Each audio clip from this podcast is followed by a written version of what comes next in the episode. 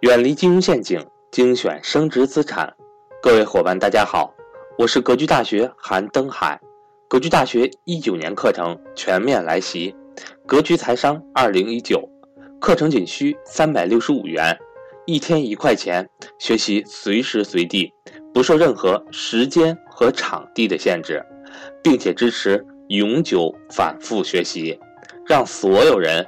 都能和赵正宝老师一起学习台商知识，欢迎想报名学习的伙伴和我联系，我的手机和微信为幺三八幺零三二六四四二。下面，请听分享。昨天我们讲到了，不借债是非常重要的。如果你长期借债，通过借大量的钱。去赌经济阶段，去赌某段资产的泡沫阶段的话，养成习惯，这种习惯就会形成你的判断问题的标准，引发你人性当中赌性、投机性的一面。我相信会对你未来几十年的人生产生不一样的影响的。所以我的观点是，投资的第一天条，各位不借钱投资。我再重复，投资的第一天条是不借钱投资。为什么呢？我给大家阐释。比如说，很多人说，老师，那我身边创业的人都借钱了呀，创业的人都去借钱才能成功啊，我创业就应该借钱呀？不对，其实创业也不是一定要借钱的。如果你的价值观就认为创业就一定要去借钱，借钱才能成功，那我觉得你会走向无尽的深渊。你的价值观要相信创业不用借钱也能成功。那没有基本原始积累时候怎么办？那努力去挣。马云、阿里巴巴也好，腾讯也好，太多太多的公司创业起始资金就是五十万起步的，这些钱都是挣的，或者几个合伙人凑起来的钱。未来他们需要更多的钱，人家找的就是风险投资，找的就是共担风险、共担收益的投资方，真真正正的赚钱。我们不谈这些大的，我们哪怕就谈小的创业是一样的，小资金是需要的，那需要你去努力挣来，哪怕打工去挣来，用技术去换来。你如果都不相信不借钱就不能创业，那我觉得你还没有理解了创业真正难的是什么。创业难的不是资金，是你的能力，是你运作的能力，对资源的把控能力、营销的能力、演讲的能力等等等等，研发的能力是你的能力，不是资金。如果这一点你都没有考虑明白的话，你创业几乎不可能成功。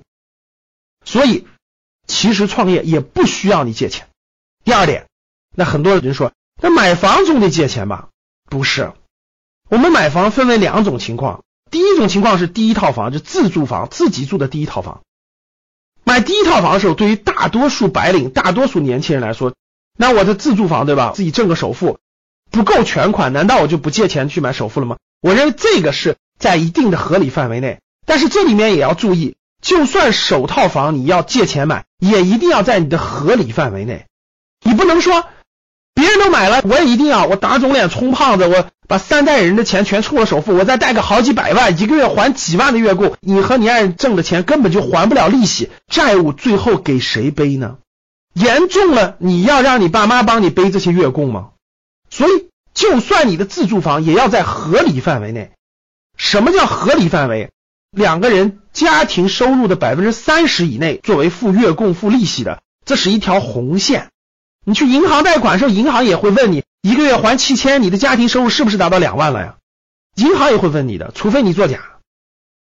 所以首套房在合理的范围内借贷，其实还是可以理解的。但是对于第二套房以上的投资性住宅，借钱能不能买？我认为不能。为什么？因为你的赚钱能力没到，主动收入到了以后，我相信你可以去投资你的第二套、第三套房产。如果你盲目赚钱能力不够，你就看到这个房产价值在不断的上升，那你就要把仅有的钱付了首付，然后再背上几百万的贷款，你的目的是为了赌未来房子还要涨价，那你自己把自己套进去了，风险真的是非常之大。我的观点肯定是不建议的。我们聊完了创业和买房的各种情况，不要借债的，我提一个观点，我觉得不借债应该成为。家训当中的家庭教育当中的，我觉得是非常非常重要的一条，就是要养成习惯，不管你未来做什么事情，不借债。我认为这是家庭教育当中非常重要的一个环节。你要相信，不借债也可以创业，不借债也可以投资，不借债也可以过非常好的生活。这是一个价值观。当你在家庭当中教育你的家人、教育你的孩子都遵守这个价值观的前提下，我相信会减少很多家庭的风险、个人的风险，会增加他们的上进的力量、去学习的力量，用知识、用技术、用能力去转化来更大的价值。我觉得它更有意义。你觉得呢？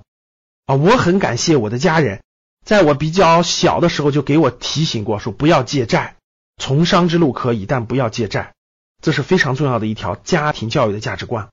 好了，各位，你的家庭在你成长当中有这样的价值观的传递吗？你能理解到这样的信条吗？欢迎大家跟我互动。最后还是一句话，投资的第一天条，各位不借钱投资。当你的能力不够投资的时候，那就去先攒这些原始资本。好了，最后还是欢迎大家跟我互动，点赞、分享朋友圈，非常感谢大家。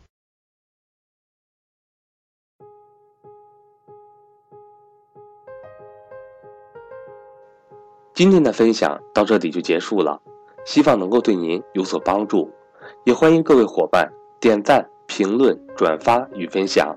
如果你想提高自己的财商，或者是影响家人孩子的财商，欢迎您与登海联系，来格局学习。